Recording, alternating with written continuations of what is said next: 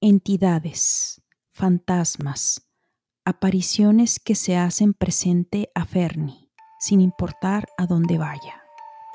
Atrévete a escuchar esta segunda parte y no olvides apagar la luz antes de que te vayas a dormir. Hola, ¿qué tal amigos? Bienvenidos a otro episodio más de este su podcast Crónicas de lo Inexplicable. Quise hacer una segunda parte del episodio número 9 titulado Fernie, para contarles más experiencias vividas por mi hijo, y una en particular que me sucedió cuando yo estaba casada con su papá y vivía en la actual casa donde mis hijos viven ahorita. Como todos ustedes saben, y lo he platicado en anteriores episodios, Fernie tiene la capacidad de percibir cosas que no son de este mundo. Son tantos sucesos extraños vividos que es difícil acordarse de todos. Quizás después me acuerde de otros más, pero por lo pronto pónganse cómodos, dispónganse a distraerse un poco y disfruten de estas historias 100% reales. Empecemos con la primera de ellas. Fernie un día fue a ayudarle a mi hermana y a mi cuñado en uno de los negocios que ellos tenían. Esto pasó en Nuevo México, en Estados Unidos. Mi hermana y su esposo tenían un negocio donde se dedicaban a organizar todo tipo de eventos, bodas, graduaciones, quinceañeras. Dichos eventos incluían la música, la decoración, etc. Fue durante uno de esos eventos donde Fernie fue y le ayudó a mi hermana. La ayuda consistía en, una vez que el evento había acabado, había que recoger todo el equipo de música, bocinas, luces, etc. Este evento fue en un campo de golf donde el salón es muy grande y para poder transportar todo el equipo había que pasar por un pasillo muy largo hasta llegar a los elevadores.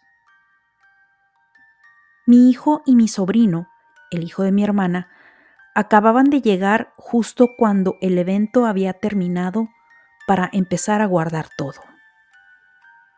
Fernie dice que desde que llegó sintió algo extraño, sintió un ambiente muy tenso. Me cuenta que él iba caminando por ese pasillo y se empezó a sentir muy incómodo. Sentía una vibra muy pesada. Sin embargo, él trató de no prestar atención y siguió en lo suyo. Sin embargo, dice que no podía evitar, tenía miedo y quería acabar pronto. Después de varios viajes transportando cosas a la camioneta, y casi ya cuando finalizaban de sacar todo el equipo, fue a la cocina y ahí sintió aún más la vibra muy negativa, ya que él podía identificar muy bien cuando algo raro había en cierto sitio. Él solía experimentar dolores de cabeza intensos cuando entraba a algún lugar. Salía de ahí e inmediatamente sentía cómo ese dolor de cabeza desaparecía en un abrir y cerrar de ojos. Fernie siguió concentrado en lo que estaba haciendo y dice que no había movido nada de la cocina. Todo lo que había allí pertenecía al lugar. Sin embargo, en la entrada de esta había que transportar unas cajas, que esas sí eran parte del equipo que mi hermana y mi cuñado habían llevado. Fernie estaba esperando a mi sobrino para cargar unas cajas entre los dos, pues estaban bastante pesadas. Y mientras lo hacía, llegó un momento sumamente extraño. Él lo describe como si de repente el tiempo se detuviera por unos segundos, ya que no había sonido alguno, ni el más mínimo. De repente, de la nada, se cayeron unos platos. Era una cocina grande, y él ni siquiera había pasado por esa área, ni tampoco había movido nada como para que hubiera causado que estos se cayeran. Él lo describe que fue algo raro, como si algo o alguien hubiera pasado con gran fuerza y los hubiera aventado. Pero nadie abrió ninguna puerta como para causar alguna corriente de aire, ni nada que hubiera ocasionado que los platos se cayeran. Dice que trató de no pensar para no sugestionarse, pero no había explicación. Fernie inmediatamente sintió que no era casualidad. En eso entró mi hermana y ve todo tirado y le pregunta que qué había pasado. Fernie le explica que los platos se habían caído solos, que todo fue tan de repente y no se explica ni cómo ni por qué.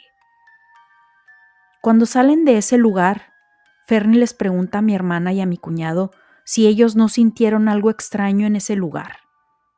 Pero ellos negaron haber visto o sentido cosas extrañas. En otro de los sucesos de esto ya hace bastante tiempo. Estábamos todos en la casa de una de mis hermanas. Esto no creo haberlo contado ni siquiera a mi mamá. Me lo dijo Fernie en su momento, pero no quise comentar ni decírselo a nadie para no asustar a la familia ya que solíamos ir con mi hermana muy seguido y todo el mundo se quedaba ahí a dormir. Esto pasó más o menos en el año 2011 o 2012. Ni siquiera mi hermana sabe. Se va a enterar al escuchar el episodio. Un día estábamos mi mamá, mis hermanas, con nuestros respectivos hijos en esa casa. Yo me quedé ahí muchísimas veces. De hecho, yo vivía ahí con ella, pero nunca sentí ni vi nada. Estábamos todos en la mesa tomando café y desayunando. Estábamos en el comedor de la cocina, plena luz del día. Estábamos de lo más normal y recuerdo que de repente noté a Fernie muy serio y muy extraño. Le pregunté qué tenía no me lo dijo en ese preciso momento, me lo dijo después. Dice que había ido a la cocina para agarrar algo de comer. Iba saliendo con su plato para ir a sentarse a la mesa y que de la recámara principal vio claramente una cabeza de alguien que se asomaba por la puerta mirando hacia donde estábamos nosotros sentados, en el área del comedor de la cocina. Él me cuenta que claramente vio esa cabeza asomarse. No se lo imaginó ni se le figuró como cuando pudieras confundir ver de reojo a alguien. Dice que lo vio él estando de frente. Era una figura tipo sombra. No pudo identificar si era hombre o mujer, pero lo vio. Fueron cuestión de segundos. Dice que fue muy aterrador haber visto eso. Después de ese suceso, dice no haber experimentado nada más en esa casa. Y, pues, ya después mi hermana se mudó a otra. Actualmente esta casa está rentada, pero no ha habido ningún reporte de que los inquilinos hayan visto algo. Bueno, no que yo sepa, porque yo nunca le comenté ni a mi cuñado, mucho menos a mi hermana.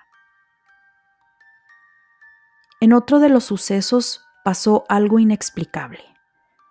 Dice Fernie que un día, como cualquier otro, él en su casa trataba de hacer unos arreglos en su recámara. Él vive con mi ex esposo, su papá. Dice que estaban los dos en la recámara de Fernie. Su papá le estaba ayudando a mover la cama. Dice que cuando estaban moviendo el colchón, de repente, sin más ni menos, se escuchó algo que los interrumpió en lo que hacían. Los dos se quedaron inmóviles, como tratando de descifrar de dónde venía, y se voltearon a ver fijamente, señal de que algo habían escuchado los dos, como diciendo, ¿escuchaste lo mismo que yo? Resulta que lo que se había escuchado era como si alguien estuviera tocando un violín ahí en la recámara, enseguida de ellos, ahí justo en sus oídos. esto también fue cuestión de segundos, y cuando el sonido paró, los dos se preguntaban que qué fue eso que escucharon, y coincidieron que había sido exactamente lo mismo. Nunca más han vuelto a experimentar algo similar. Cabe mencionar que en esa casa sucedieron muchos eventos cuando yo aún vivía ahí, y sucesos que conté en la primera parte en el episodio número 9. Pero algo que nunca he contado es un suceso extraño que me pasó a mí en lo personal. De hecho, también al papá de mis hijos le tocó en una ocasión escuchar. Resulta que cuando Dani nació, mi segundo hijo, él tenía su propia recámara, pero nunca durmió ahí.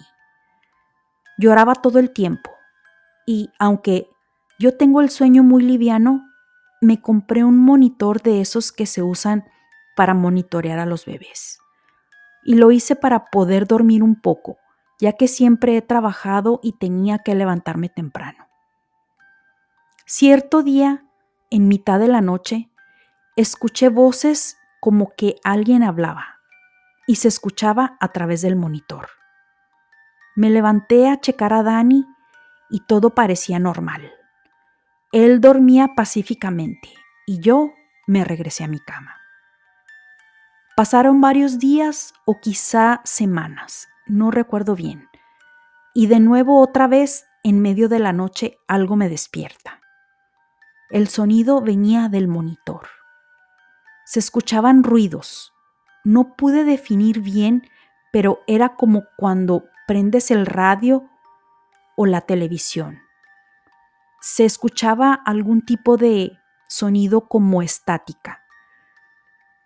Pero como yo siempre estaba cansada entre el trabajo y darle de comer a Dani cada dos a tres horas, yo en un momento llegué a pensar que a lo mejor estaba soñando, ya que por lo general cuando algo me preocupa, mi subconsciente hace que empiece a soñar. Aparte, yo no me iba a desvelar pensando en lo que escuchaba en el monitor. Yo lo que quería era dormir, descansar.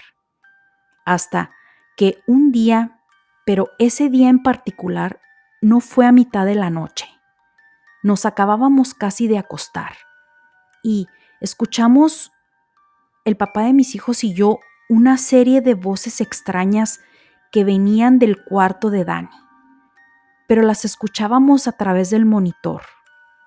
Cuando yo me doy cuenta que también él está escuchando esto, me dio muchísimo miedo, porque llegué a la conclusión de que lo que yo había escuchado antes no eran ni sueños ni nada producto de mi cansancio. Los dos nos levantamos, fuimos al cuarto de Dani y él estaba bien dormido. No había explicación alguna de dónde venían esas voces y ruidos raros. Nos quedamos muy serios y no dijimos nada. Lo raro de estos eventos es que las veces que escuché los ruidos en el monitor, Dani nunca estuvo despierto ni llorando. Todo lo contrario, dormía pacíficamente. Nunca sentí miedo. Sin embargo, los sucesos me dejaron pensando mucho. Creo que en esta vida nada es casualidad. Por un lado, no había bautizado a Dani. Tal vez sería algún mensaje, no lo sé. Pero desde ese día decidí, primero que nada, quitar el monitor. Lo guardé y nunca más lo usé. Me traje a Dani a dormir conmigo y luego decidimos después bautizarlo. Otra de las experiencias que Fernie me cuenta fue cuando su abuelito paterno murió. Cabe mencionar que esto fue cuando yo ya me había divorciado de su papá y no me tocó estar ahí. Dice Fernie que toda la familia estaban en la iglesia, en una de las misas que le hicieron, que él estaba escuchando al sacerdote. Tenía la mirada puesta hacia el frente, hacia el altar. Todo iba normal a excepción de sentirse un poco triste por la pérdida de su abuelito. Pero él dice que estaba tranquilo y que no estaba pensando nada en particular. Como ustedes saben, en toda iglesia católica hay siempre varias figuras religiosas. Por lo general, no nada más en el altar, sino a los lados. Fernie me cuenta que de repente sintió algo extraño. Y aunque estaba concentrado en la misa, sentía algo. Sentía la necesidad de voltear la mirada. Me explica que es como cuando sientes que alguien te está viendo. Él volteó hacia una de las imágenes y dice que claramente vio cómo ésta se movió, que lo estaba viendo a él. Y no, no lo imaginó, ni lo vio de reojo, lo, lo vio de frente y muy claro. La figura se había movido. Había movido la cabeza volteándolo a ver a él. Fernie no siente miedo. Sin embargo, este suceso en particular es difícil de creer y no puede pasar desapercibido. Él siente que la piel se le eriza y no logra explicarse todo esto, ni tampoco todo lo que experimentó cuando estaban en el panteón, el sueño que tuvo antes de que su abuelito muriera, ni la voz que escuchó. Todo esto está en la primera parte. Si no han escuchado el episodio, les invito lo hagan. Y así, juzguen ustedes. Recuerden amigos que yo no trato de convencerlos de nada. Ustedes tienen la última palabra. Espero que la historia les haya parecido interesante. No olviden seguirme en las diferentes plataformas de podcast, Spotify, Apple y Amazon Music, donde recibirá notificaciones cada vez que salga un nuevo episodio. Síganme en mis redes sociales, Instagram, TikTok y YouTube como unexplained.enigma.